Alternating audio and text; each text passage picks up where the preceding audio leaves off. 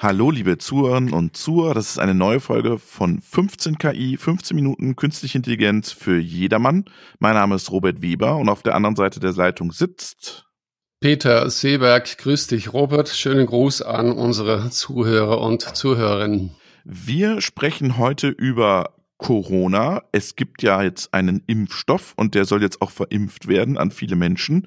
Und künstliche Intelligenz hat eine wichtige Rolle bei der Entwicklung von Medikamenten, von Impfungen oder kann eine wichtige Rolle spielen bei der Entwicklung von Medikamenten und Impfstoffen. Was steckt dahinter, Peter? Warum ist KI für gegen Corona so wichtig? Ja, es ist ein gutes Beispiel und äh, ich hoffe, dass äh, die Zuhörer, Zuhörerinnen aus dem Grund Corona jetzt trotzdem zuhören. Man kann es ja ab und zu schon nicht mehr hören. Aber in Bezug zu KI, die KI, äh, künstliche Intelligenz, ist fähig, uns Menschen zu helfen. Es ist ja ein Werkzeug, das ist ein Algorithmus, der in vielen Fällen Muster aus, aus vergangenen Daten erkennt, aber zur gleichen Zeit in dem Fall des bestärkenden Lernens, also so ähnlich wie unsere Kinder lernen, können wir dem Algorithmus sagen, ich will irgendwo hin. Ich stehe hier, ich will anderswo hingehen, nämlich sagen, ich brauche ein Medikament und da gibt es doch ein, ein, Virus. Wie sieht das Virus aus? Und gib mir was, lieber Algorithmus, das mit diesem Virus äh, umgehen kann. Und dann hat dieser Algorithmus die Fähigkeit, für uns eben so ein Mittel, so eine Lösung, sage ich jetzt mal, zu kreieren. Und vielleicht gibt es da zwei oder drei oder vier, wo dann der Mensch, also diese Menschen, die sich damit ähm, befassen, diese, diese kleine Auswahl dann nehmen kann und es nochmal weiter testen kann.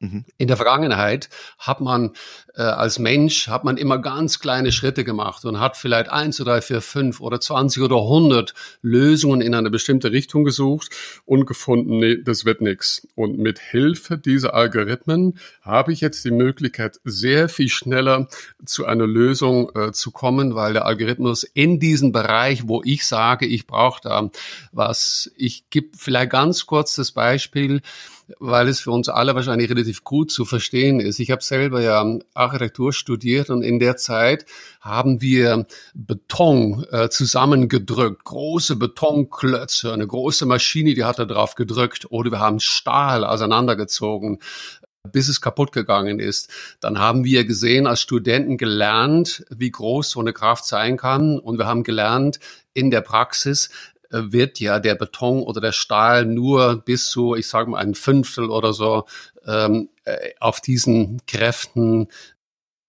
und in der Praxis wird dann der Stahl nur auf ein Fünftel ähm, belastet, sage ich jetzt mal. So, was ich jetzt machen kann, heute muss ich das nicht unbedingt machen. Das war für die äh, äh Studenten schon interessant. Heute kann ich dem Algorithmus sagen, ich brauche ein Stück Stahl mit den folgenden Eigenschaften. Mhm. Oder ich brauche ein Stück Beton mit den folgenden Eigenschaften. Und der Algorithmus geht in diesen großen Raum und sucht sich ein Stück Stahl oder Beton mit genau diesen Eigenschaften, die ich vorgegeben habe. Und so passiert es jetzt in der Medizinentwicklung auf eine ähnliche Art und Weise.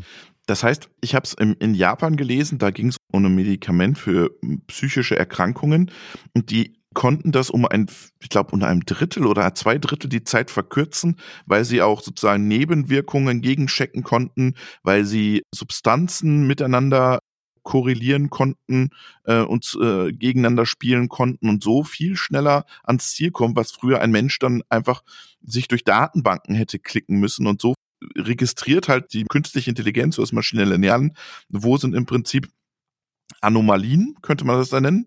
Oder wo sind Besonderheiten, was passt oder ja. was passt nicht?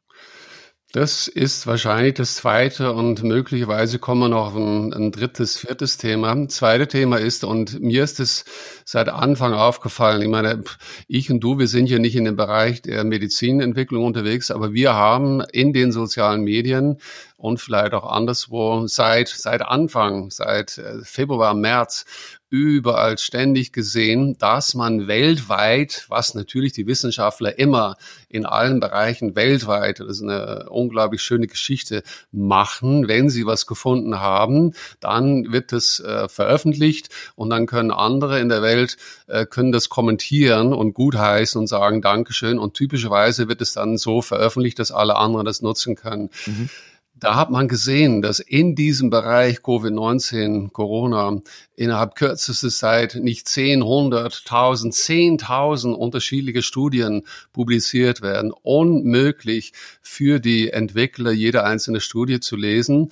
Und da hat in, in der Zeit, also diese Fähigkeit der KI, dann die Resultate dieser Studien zusammenzufassen, zu sagen, das ist noch in der vorläufigen Phase, ist schon bewertet, wo ist das, ist das wirklich was, auf eine Art und Weise, wo dann der Wissenschaftler, der jetzt dabei ist, in seinem eigenen Bereich, zum Beispiel BioNTech äh, bei uns in Deutschland, zu sagen, ich ziele ab auf ABC und dafür sind jetzt die folgenden fünf Studien der letzten Woche interessant. Aber die andere, ich sag mal 500 oder 1000, die kann ich zur Seite liegen lassen, weil die sind für meine Auswahl jetzt nicht so wichtig. Jetzt kommt noch eins dazu, weil das ist ein bisschen ein kurioses Feld dann. Hm, man muss diese äh, Algorithmen auch immer wieder und die Modelle, die entstehen, immer wieder pflegen. Nämlich, wir haben ja jetzt alle äh, überall Mund-Nasenschutz und Maskenpflicht. Und wenn man jetzt das Handy entsperren will, dann erkennt das Handy ja einen mit dem Mund-Nasenschutz nicht. Und äh, vielleicht kannst du mal erklären, warum es deshalb so wichtig ist, jetzt Modelle immer wieder nachzupflegen und was das Problem ist. Ich äh, habe selber, weil ich, wie lange habe ich jetzt mein, mein neues Smartphone? Ne, jedes zweite Jahr oder so seit äh, ein paar Monaten. Ich bin eigentlich, also mitten in der Corona-Zeit, bin ich mit dieser Möglichkeit, sein Handy zu entsperren, über äh, sein eigenes Bild reingekommen und war eine der vielen wahrscheinlich, der dann zwei Tage später äh, seine Mund-Nasenschutz aufgehabt hat.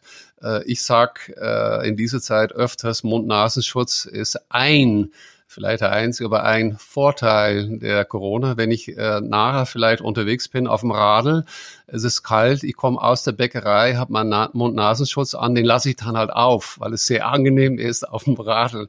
Äh, schau, hat auch einen Vorteil.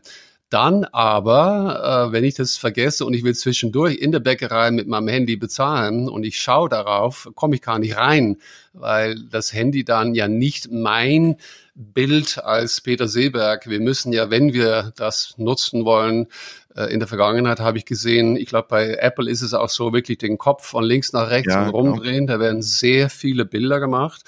Ähm, ich habe ein anderes Handy, ein Samsung, da darf man dann auch nennen. Und da geht's aber ich nur mal zwei, drei Bilder.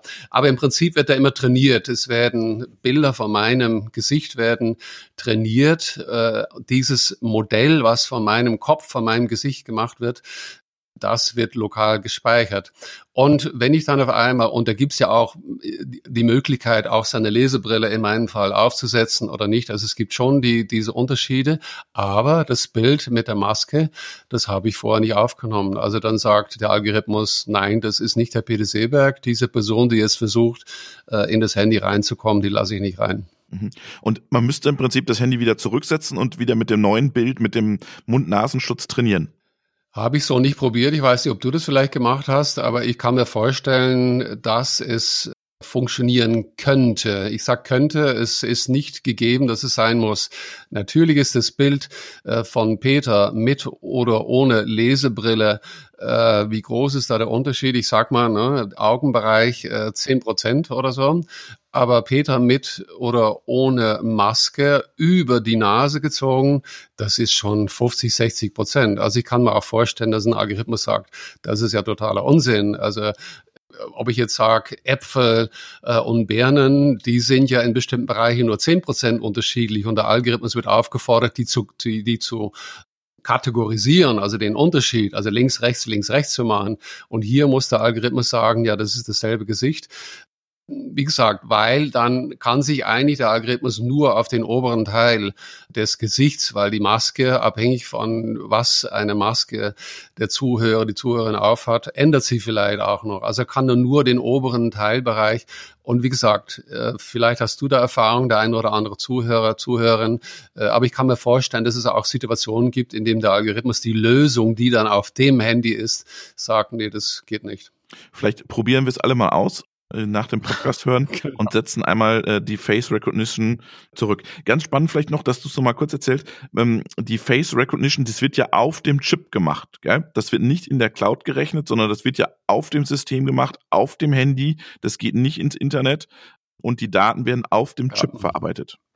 Ja, das ist das Thema Rechencenter irgendwo in der Cloud, wie wir das nennen, oder vor Ort Edge, die Kante.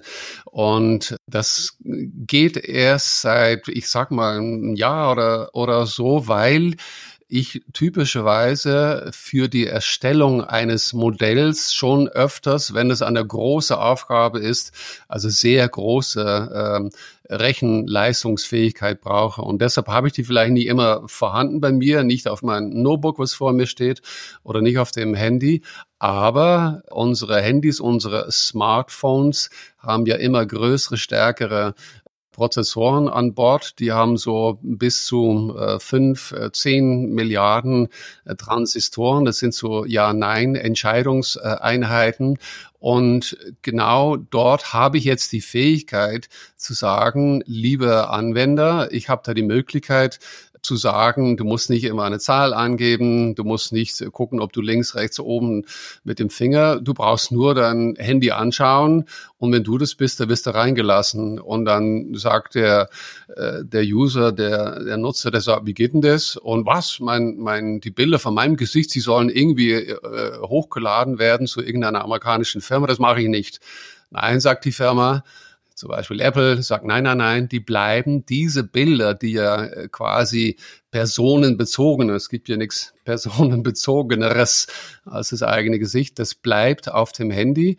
Und von diesen ähm, äh, Bildern wird halt dieses Modell erstellt. Und es bleibt lokal in einem bestimmten Bereich verschlüsselt, äh, ich glaube auf einem separaten Chip sogar äh, auf dem Handy. Und dann immer wieder, wenn ich rein will in mein Handy, ich halt, ich schaue das Handy an, dann wird dieser Bereich äh, aktiviert und geschaut, ob das Gesicht vor dem Handy äh, mit dem auf dem gespeicherten Chip ähm, gleich ist. Das war 15 Minuten KI. Einmal kurz zu Corona, Impfstoff, Masken, Mund-Nasenschutz. Bleibt gesund und solidarisch. Bis zum nächsten Mal. Das würde ich auch gerne sagen, liebe Zuhörerinnen, äh, liebe Zuhörer, einen schönen Gruß dir, einen schönen Gruß und auch dir und allen anderen bleibt gesund.